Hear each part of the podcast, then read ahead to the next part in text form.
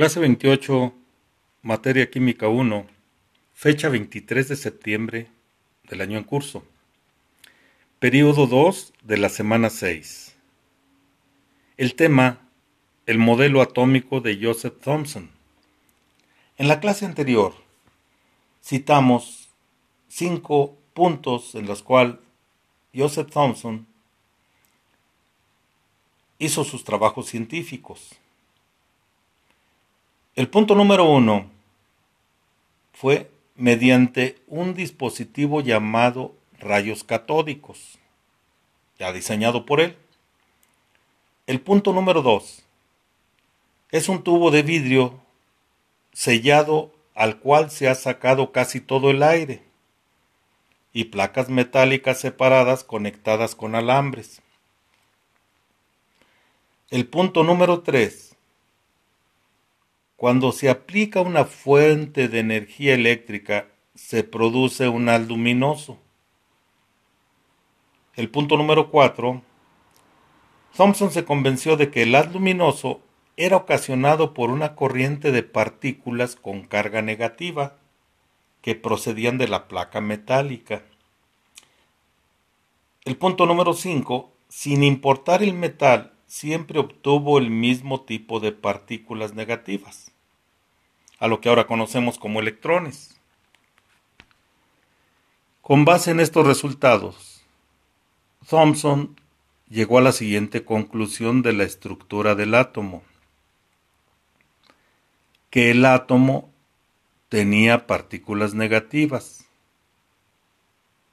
pero que en un todo no tiene carga negativa ni positiva. Por tanto, debe de contener partículas positivas que equilibre la carga total del átomo. A William Thomson, que se conocía como Lord Kelvin, él propuso el modelo de que el átomo era una masa uniforme con carga positiva, con pequeñas partículas negativas en su interior.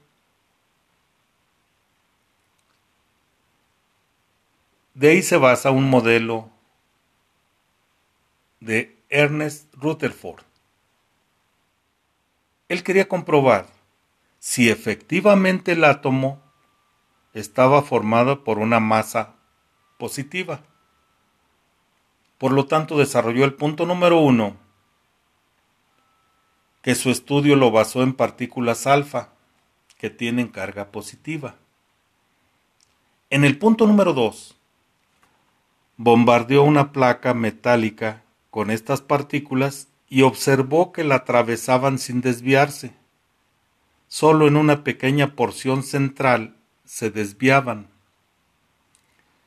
En el punto número 3, a partir de estos resultados, llegó a la conclusión de que el modelo del budín de Pasa no era correcto.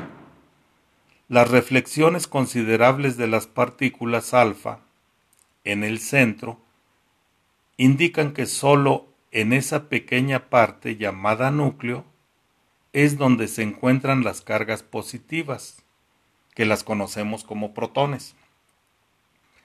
Y en el punto número 4 formula un concepto sencillo del átomo, que está formado de un núcleo diminuto con un diámetro aproximado igual a 10 a la menos 13 centímetros, con electrones que se mueven en torno a él a una distancia promedio de 10 a la menos 8 centímetros.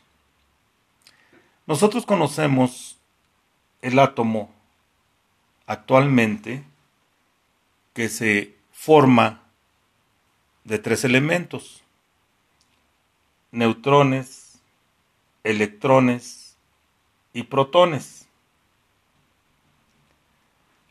Este modelo se basó mucho en John Dalton, que desarrolló su teoría atómica. En el cuadernillo podemos ver un modelo atómico en la página 17.